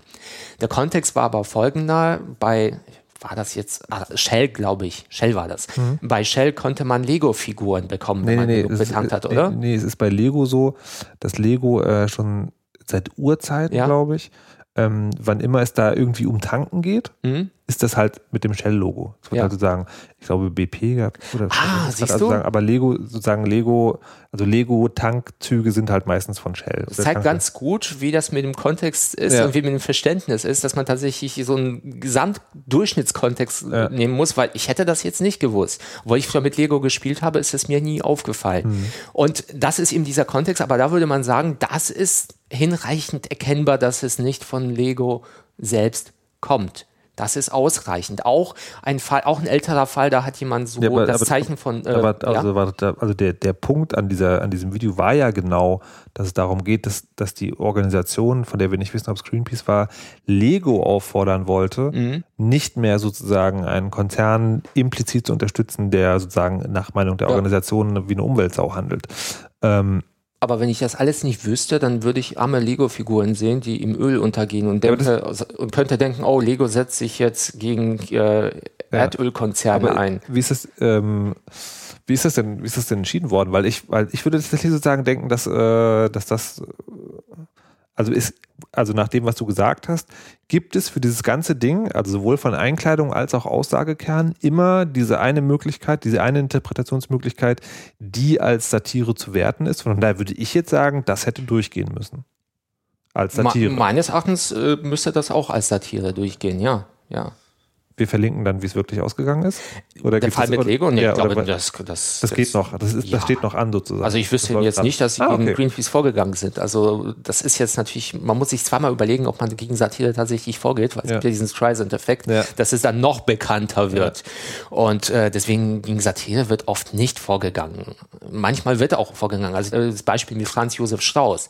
Franz Josef Strauß hat sich noch davor äh, für die Karikaturisten geäußert. Das heißt, er meinte, dass Karikaturisten unterstützt werden müssten und man darf sie ja nicht äh, verklagen, weil das ist ja ein Ausdruck der Meinungsfreiheit, bis er dann selbst betroffen war. Wir kennen ja auch andere Veranstalter von so Protestmärschen, die äh, hier mit Schildern Je suis Charlie und sich äh, schön, schön. gemein gemacht haben mit französischen Karikaturisten und dann ist in der Titanic ist ein Kommentar aufgetaucht auf der Titanic-Website, also es geht um den, ähm, ich weiß nicht, kenne seinen Namen nicht. Lutz Bachmann. Bachmann von Pegida, mhm. genau, der hat sich auch solidarisiert mit den Cartoonisten, mit ähm, Charlie Hebdo und dann hat die Titanic, nachdem ein, ich glaube, ein Asylbewerber tot aufgefunden worden ist, einen sehr, sehr zynischen Kommentar bei sich auf der Website gepostet, gepostet. Angeblich im Namen von Lutz Angeblich Bachmann. im Namen von Lutz Bachmann. Und dieser Kommentar rückte ihn sehr ins, äh, in die rechte Ecke. Also da kam, mhm. er klang so, als ob es wirklich so ein rechter Reaktionär wäre. Und ja, prüfe, war das zulässig als Satire? Puh, also wir wollen erstmal, um, um dem Hörer sagen, das zu ja. Ende zu bringen. Und der Herr Bachmann, der sich vorher sozusagen noch für Satire eingesetzt hat, hat dann gesagt, na so geht's aber nicht. Ja. Jetzt schalte ich auf jeden Fall meinen Anwalt ein. Ja, das werde ich so. jetzt von Anwälten prüfen lassen. So, das jetzt, geht doch nicht an. So, jetzt, jetzt prüfen wir das mal. Also, ähm, oh Gott, ich muss mal kurz im, im Vorbereitungsdokument nach oben scrollen. Äh, ist, es, äh, ist es Satire? Also auf, schon alleine aufgrund des Umfelds ist es das. Vor allen Dingen, weil das ein, äh, weil das ein von der Titanic häufiger eingesetztes Stilmittel ist. Ja. Ähm, ist es auf jeden Fall Satire ist. Es ist, es ist ja nicht irgendwo auf einer Facebook-Seite erschienen, ja, ja, sondern es ist genau. auf der Titanic-Seite erschienen. Es das heißt, es ist in einem satirischen Kontext ich weiß nicht, erschienen. Ob Kunst ja. wäre, ich würde eher sagen nein, eher nein. Also vielleicht, aber eher nein. Mhm. Ähm, Trennung zwischen Aussagekern und Einkleidung. Da müsste man natürlich jetzt genau.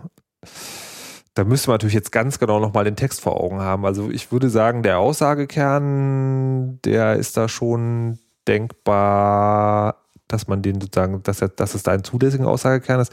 Bei der Einkleidung bin ich mir tatsächlich gerade nicht so sicher. Ähm, nee, weiß ich nicht. Dort werden so Aussagen gesagt wie zum Beispiel, in Dresden ist am Montagabend ein 20-jähriger Asylbewerber tot aufgefunden worden. Dann noch weiter im Text, wer kann ausschließen, dass der saubere Herr Asylant nicht mit einem Messer ein Dresdner Großmütterchen hinterhergejagt ist und ja die Handtasche zu entwenden. Die Vorverurteilung durch gleichgeschaltete Presseorgane trifft mich wie ein Stich ins Herz. Bitte seien Sie klüger. Heil Hitler und einen schönen Tag. Also es ist also, schon sehr krass, vor allem mit Heil Hitler abzuschließen. Ja, ich wollte gerade sagen, also bis zu Heil Hitler hätte ich gesagt, also ohne das jetzt genau benennen zu können, hätte ich gesagt, das geht, das kann man machen, weil es sozusagen, weil es immer so eine Interpretationsmöglichkeit zu real vorgefallenen Dingen gibt, mhm. wo man sagen kann, da besteht tatsächlich immer diese diese, diese, diese scheinbar, dieser scheinbar bemühte Abstand zum rechten Rand, der dann doch nicht gehalten wird. So, also wie gesagt, ohne das ganz genau zu wissen, jetzt würde ich sagen, bis dahin her, Heil Hitler weiß ich nicht. Ich glaube, da ist eigentlich immer alles vorbei, oder?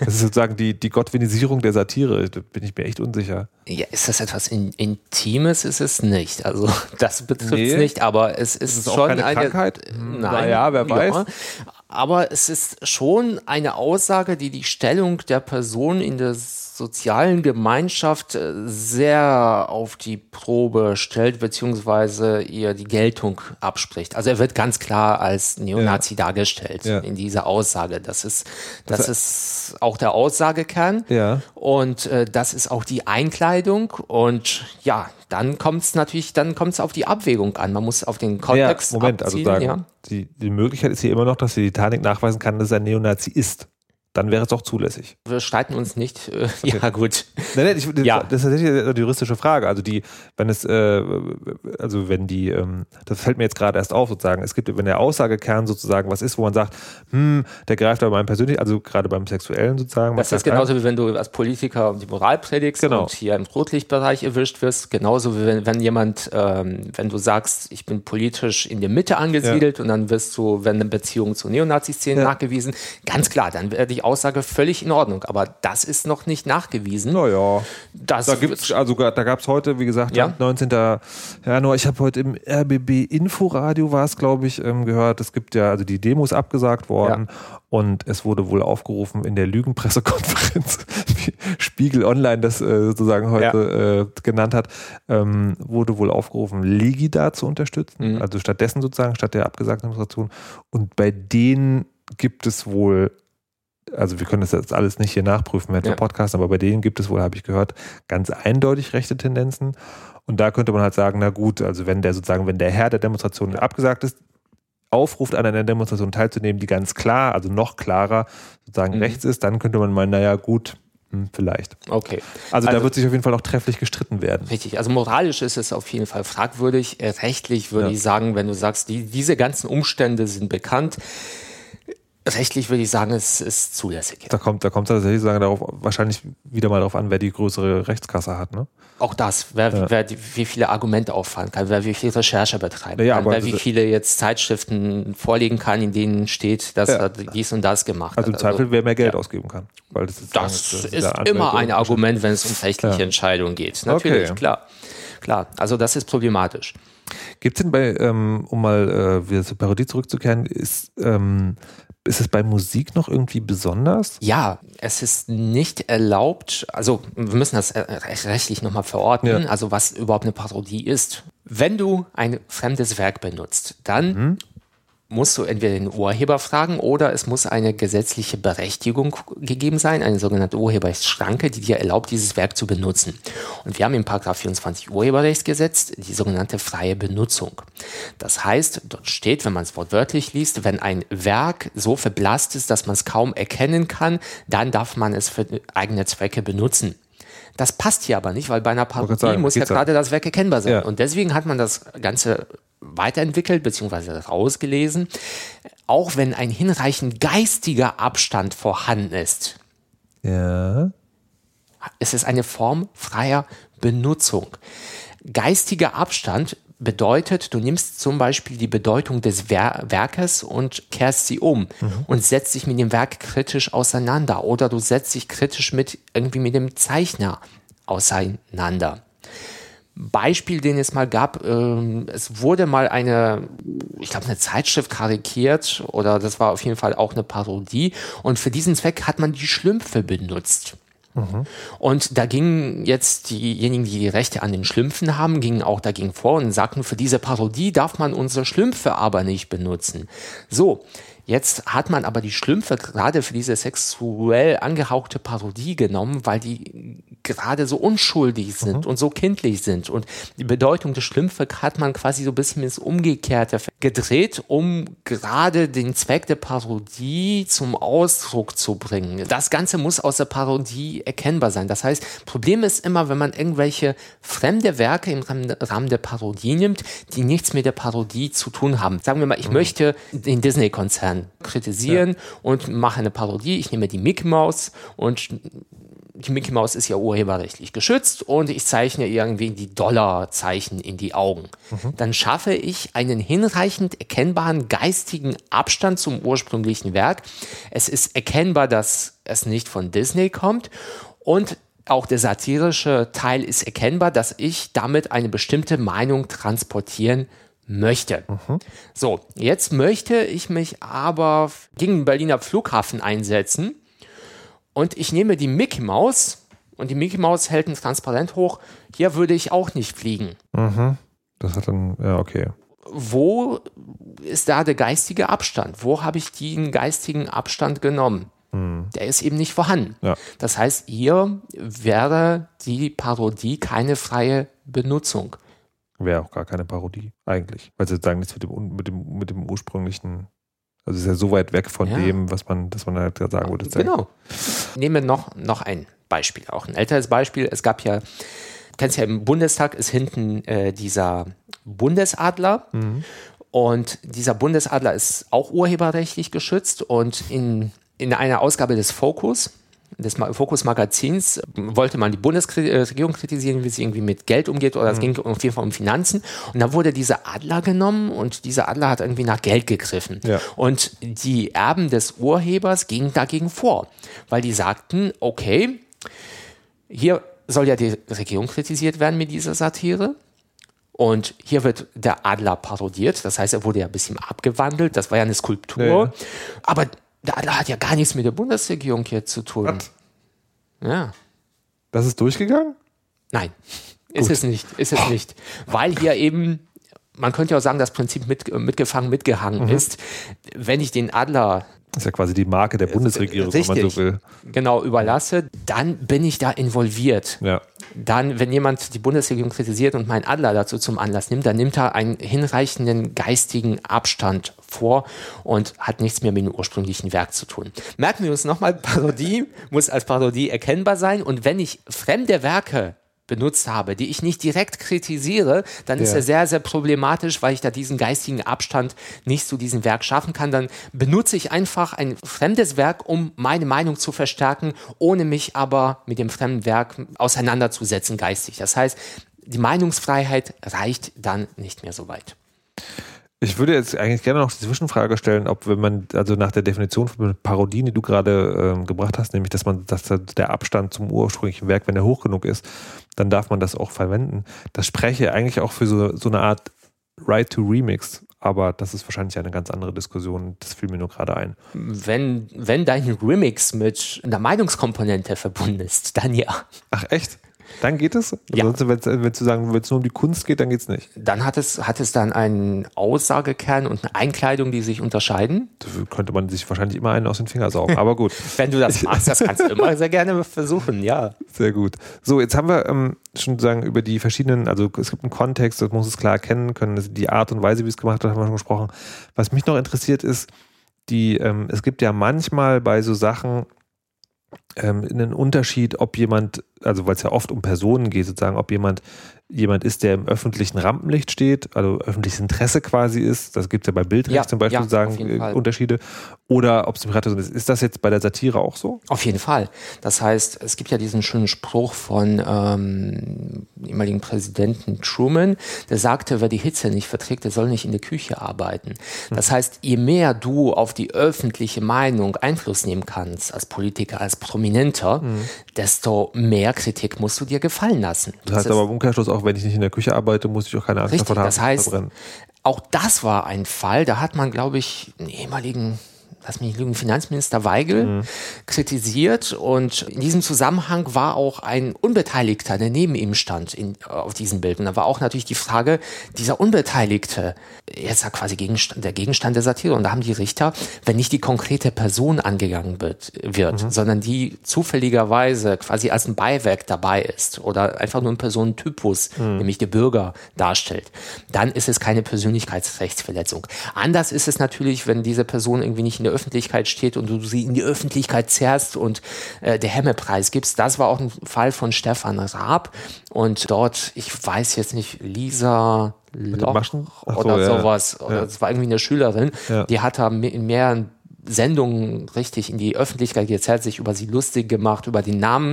Mhm. Und äh, das war dann nicht mehr angemessen. Das heißt, das heißt, er hat sie mehr in die Öffentlichkeit gezerrt, als sie war. Und er hat sie nicht nur als irgendwie beistehende Person mhm. Typus behandelt, sondern er hat sie quasi zum Mittelpunkt seiner Satire gemacht. Und das war natürlich dann vermessen. Da hätte ich noch eine, eine konkrete Fallfrage. Und zwar gab es ja, ich glaube, das war damals in, in Rostock-Lichtenhagen, gab es ein Foto von einem Neonazi, um das sicher zu gehen, einen mutmaßlichen Neonazi, mhm. der äh, mit, mit hochgerecktem Hitlergrußarm, glaube ich, und äh, eingepullerter Jogginghose, also einer Jogginghose, mhm. die in der Front nass war, rumstand. Und dieses Foto ist ja seitdem sozusagen so von ganz vielen Satire-Magazinen verwendet worden, als so der prototypische Neonazi. Jetzt ist ja meine persönliche und moralische Beurteilung der Situation mal ganz außen ja. vor gelassen. Der Zuschauer mag sich seinen Teil denken, wie ich dazu denke, der, glaube ich, äh, klar sein dürfte.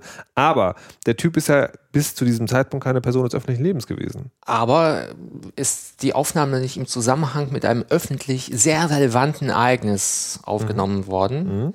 Ja. Das heißt, äh, da gibt es eine Ausnahme im Gesetz, im Kunsturhebergesetz, mhm. 23 äh, Absatz 1 Nummer 1. Und wenn du im Zusammenhang mit öffentlich öffentlichen Ereignissen fotografiert wirst, abgebildet wirst als Person, dann darf man auch deine Abbildung ohne Zustimmung veröffentlichen und das durchaus auch, wenn das in einen sehr persönlichen Bereich geht. Und man muss auch sagen, der ist ja auch nicht zufällig so aufgenommen worden, weil irgendwie mit der rechten Hand nach vorne gestreckt steht man nie so ganz ohne Absicht da. Und natürlich wird man da ganz hart abwägen, wie relevant war das, wie ikonisch war das, wie sehr betrunken war der Mann vielleicht. Ja. Also der hätte sich vielleicht auch einen Anwalt nehmen können. Beleg bringen können, dass er abgrundtief betrunken war, dass er nicht mehr der Herr seiner Sinne war und deswegen nicht mehr abgebildet werden kann, weil das, was er gemacht hat, war einfach eine Krankheitserscheinung und keine politische Meinungsäußerung. Hätte es durchaus Okay. Hätte durchaus machen können, aber ich glaube, er hat es nicht gemacht. Also die, sagen, die Sachen, die du sagst, die gelten zum Beispiel auch für alle Teilnehmer von Pegida-Demonstrationen. Bei Demonstrationen ist es generell, generell so, wenn du dich als Teil einer Menge in der Öffentlichkeit bewegst, die einen gemeinsamen Zweck verfolgt, ganz kleine Demonstrationen, darf man davon Abbildungen machen. Das ist dann die Nummer zwei Stelle, der Ausnahme. Möchte, ich möchte an dieser Stelle zu nichts aufrufen, aber ihr wisst, was ihr zu tun habt. Ich ähm, weiß nicht, was du meinst, aber ich hoffe, es ist etwas Rechtmäßiges. Das heißt, wir haben jetzt Parodie. Ah, Entschuldigung, mir fällt gerade auf, ja. du hast nach Musik gefragt ja. und ich glaube, ich habe drüber geredet. Ähm, du hast gefragt, wie ist es bei Parodie und Musik, weil es da eine Ausnahme gibt. Ja. Es gibt tatsächlich eine Ausnahme, die Parodiefreiheit, dieser geistige Abstand, der gilt nicht für Musikstücke. Das ist auch der Ausgangspunkt meiner Frage. Also für okay. erkennbare Melodien also, gilt es nicht. Okay. Ähm, das heißt, was wir jetzt oft bei YouTube sehen, das heißt, dort werden, ich glaube, es gibt ganze YouTube-Stars, die nur mit Parodien arbeiten. Mhm. Das ist nicht zulässig. Das heißt, du kannst gerne die Worte parodieren. Also den Text, den Musiktext darfst du parodieren. Das ist zulässig, ich denke, das ist zulässig. Moment, du musst unterscheiden immer okay. Musikstück. Ja. Also ein Song besteht meistens aus Musik und dem Text. Ja. Den Text darfst du parodieren, indem du ihn Geil. abwandelst. Ja. Aber bei der Musik ist es nicht zulässig. Das heißt, wenn du die Musik ein bisschen verfremdest, darfst du dich nicht auf die Parodie berufen. Das heißt, was man da machen kann, bei der GEMA die Gebühr bezahlen für die Nutzung des Musikstücks und dann den eigenen Text dazu nutzen. Aber ja. die Musik muss man auf jeden Fall bezahlen. Ja, die Musik. Die Musik man darf man nicht parodieren und Nein. muss sie bezahlen. Das steht ausdrücklich im Gesetz. Holy dass die erkennbare Musik, die darf nicht parodiert Aber werden. Das heißt, die viele Parodien, die man im Internet sind, sieht, sind so nicht erlaubt. Nein. Puh, das ist ja, also ich sehe schon hier einen schönen Teaser für die Rechtsanwalt, also für die, für die Rechtsbelehrungsfolge sozusagen. Erfahren Sie hier, warum das die Hälfte des Internets illegal ist. Es sei denn. Es sei denn. Du parodierst die Musik selbst. Ja, das, ich denke, das darf ich nicht. Das ist die Frage, was parodierst du? Parodierst du wirklich die Musik selbst nee, oder parodierst du den na, Text, parodierst du den Künstler vielleicht? Na, Wenn ich jetzt das Gesamtpaket. Also den, den Künstler, der einen stumpfen Techno-Song gemacht hat mit einem stumpfen Text, da will ich natürlich das Gesamtpaket. Also Wenn du das Gesamtpaket und seine Musik ja. mit auf die Schippe nimmst, dann Ach, ist es in verstehe. Ordnung. Okay, also sagen, äh, lass ja. mich versuchen, das zu erklären. Also ich, ich möchte den Text parodieren. Ja. Ähm, und die Musik soll original sein und dann muss sie aber auch original sein. Ja. Ach so. Das heißt, aber wenn ich mich ja. über die Musik als Musik lustig machen will, dann ist genau. Das heißt, wenn du einen Künstler veräppeln willst, immer du möchtest Kraftwerk veräppeln, die mit minimalen Sounds arbeiten. Genau. Mhm und du nimmst erkennbare Melodien, aber du zerhackstückelst sie ja. noch. Also es ist erkennbar, das ist noch Kraftwerk, aber du machst es irgendwie mit Töpfen ja. oder ja. weiß nicht, mit irgendwelchen Geschirr. Dann parodierst du ihre Musik, dann ist es okay. zulässig. Okay, okay. Möchtest du aber einfach, was häufig unter Parodie bei YouTube verstanden wird, möchtest du einfach deine eigene Version des Songs äh, nachsingen. Oder wir kennen diesen Song, It's All About the Bass, äh, wo es um Maße von Frauen geht. Und das möchtest du einfach in einen Kontext stecken. Das heißt, dass dort singt eine Frau, dass man körperlich immer sich gut fühlen soll ja. und andere haben das in Business-Kontext versetzt mhm. oder in NASA-Kontext. Mhm. Und dann nehmen die einfach einen eigenen Text, nehmen aber dieselbe Melodie. Das ist dann nicht zulässig, dann musst du die Melodie bezahlen, weil du ja nicht die Melodie parodierst, ja, okay. Äh, also, sondern höchstens den Text parodierst oder vielleicht einen Künstler parodierst, aber nicht ja. die Musik selbst. Okay, also sagen, okay, okay jetzt habe ich es auch verstanden. Ich hoffe, ich hoffe, alle Menschen haben bis zu dieser Stelle gehört und nicht vorher schon abgeschaltet und sich gedacht, dann machen wir das so was wir jetzt die ganze Zeit noch nicht besprochen haben. Ja. Und ich weiß, du guckst schon auf deine Uhr, aber das ist schon sozusagen noch wichtig, ja. gerade wegen des Anlasses, ist die, ähm, wie steht's denn mit, wie hälten Sie es denn mit der Religion, Herr Schwenke? Das ist jetzt eine sehr persönliche Frage. Ja, ja, ich weiß, worauf du hinaus willst. Das heißt, wir haben besprochen, bei, bei, bei der Satire kann man verschiedene Rechte verletzen. Ja. Man hat die Rechte einer Person, die Rechte eines Unternehmens kann man verletzen. Und jetzt sind wir bei den Rechten von Weltanschauungen, Religionsgemeinschaften. Auch die kann man verletzen, auch dafür gibt es eine Vorschrift im Strafgesetzbuch, Paragraph 166. Das möglicherweise schon die erste Überraschung für manche Hörer, dass man tatsächlich sozusagen ähm, ja, vielleicht ist es gar nicht mal so eine starke Überraschung, wenn man weiterdenkt. Okay. Viele denken, also die Vorschrift heißt Beschimpfung von Bekenntnissen, Religionsgesellschaften und Weltanschauungsvereinigungen. Mhm. Mhm. Das ist wahrscheinlich schon nicht das, was du erwartet hast unter so einem Religionsparagraphen, wie man ihn häufiger nennt. Viele denken, da ist sowas wie Gotteslästerung verboten. Das gab es wirklich. Ich weiß nicht, wann das abgeschafft worden ist, mhm. aber Gott als abstraktes Wesen ist jetzt nicht im Gesetz verankert, dass man ihn nicht beleidigen darf. Die Vorschrift ist auch nicht dazu da, eigentlich um die Religion zu schützen. Sondern? Um den öffentlichen Frieden zu schützen. Das heißt, es ist nicht verboten, kritisch über die Religion zu sprechen oder auch die Religion zu beschimpfen, ist auch per se nicht verboten, mhm. sondern verboten ist es nur dann, wenn man es in einer Art und Weise macht, die dazu geeignet ist, den öffentlichen Frieden zu stören. Die Vorschrift besteht aus zwei Teilen. Erstens brauchen wir ein, eine Beschimpfung. Wir müssen, nehmen wir mal einfach eine Religion oder nehmen wir eine, den Islam oder die katholische Religion, die muss beschimpft werden. Das heißt, eine besondere, besonders verletzende Kundgabe der Missachtung. Das ist ganz klassisch, wenn, wenn der Papst hier mit einem gelben Fleck auf der Sultane abgebildet mhm. ist. Also wenn du die Symbole der Religion nimmst und diese irgendwie für unglimpf, unglimpf darstellst, also auch die Mohammed-Karikaturen ganz klar gehören auch dazu. Mhm. So, und dann das Ganze muss aber auch eine bestimmte Zielrichtung haben, muss einen bestimmten Zweck haben.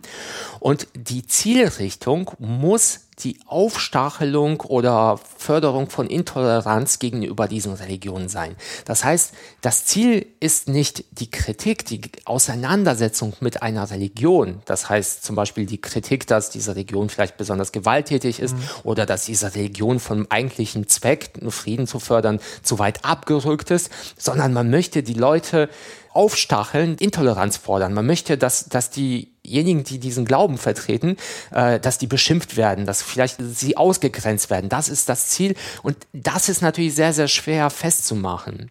Und vielleicht ein, als ein krasses Beispiel, es gab vor zwei Jahren einen Film, The Innocence of Muslims. Mhm. Ich glaube, so, so ähnlich äh, hieß, hieß der Film. Und dort wurde Mohammed dargestellt, glaube ich, wie er kaltblütig Kinder zerhackstückelt hat. Ich weiß jetzt nicht genau, aber auf jeden Fall waren das sehr, sehr extreme Szenen. Und dort fand wenig Auseinandersetzung irgendwie mit der Religion statt, sondern es ging nur darum, Mohammed irgendwie als, als einen gewalttätigen Menschen darzustellen. Mhm. Und das ist natürlich ein Punkt, wo man tatsächlich sagen könnte, also ich habe den Film nicht gesehen, ich mhm. erzähle auch nur aus zweiter Hand, dass man hier die Muslime wirklich als gewalttätige, gewaltbereite Menschen darstellen wollte und sie deswegen besonders zu verachten sind und gesellschaftlich zu ächten sind. Und das führt dann letztendlich dazu, dass der öffentliche Frieden gestört wird, weil was ist der öffentliche Frieden? Der öffentliche Frieden ist das gemeinsame Zusammenleben von Menschen verschiedener Anschauungen, von verschiedener Religionen. Und wenn bestimmte Menschen ausgegrenzt werden und es, sie werden, die Satire dient nur ihrer Ausgrenzung, zu zeigen, dass sie besonders verachtenswert sind, dann wird dieses gemeinschaftliche Zusammenleben dadurch gestört. Und das ist das, was diese Vorschrift schützen möchte, nämlich aber das, das Zusammenleben in der Gemeinschaft, aber nicht die konkrete Religion. Das zeigt sich auch daran, dass es nicht darauf ankommt, was die Religionsgemeinschaft selbst denkt. Es kommt auch hier wieder auf so einen gesellschaftlichen Konsens an. Was? Weil wenn wir jetzt nur auf die Leute abstellen würden, nehmen wir mal an, du möchtest halt in Bayern die Verhütungspraxis kritisieren des Papstes mhm. und möchtest in Bayern Kondome mit Heiligenbildern vertreiben. Das halte ich für eine gute Idee. ja, Gott soll ja auch dabei sein. Ja. Und ja, wie wird es dann aussehen? Dann werden sich wahrscheinlich in dem eher konservativen Bereich Deutschlands sehr, sehr viele, viele sehr verletzt fühlen und ja. werden sich auf diesen Paragraphen berufen. Ja. Aus dieser Ecke kommen ja auch immer wieder Forderungen, den wieder zu verschärfen, ein bisschen Richtung Gott zu drücken. So, das heißt, wenn du auf diejenigen abstellst, die sich zu dieser Religion bekennen, dann würdest du fast, fast immer eine Verletzung ja, dieser Vorschrift haben. Das heißt, auf die Person darfst du nicht abstellen, sondern du musst auf einen gesellschaftlichen Konsens abstellen. Und dann merkst du, dass diese Vorschrift äh, kaum handhabbar ist ja. und kaum praktische Bedeutung hat, weil, weil sie kaum, ja, man kann kaum feststellen, ob die Satire sich wirklich auf die Verachtung richtet. Und wir sind jetzt im Strafrecht.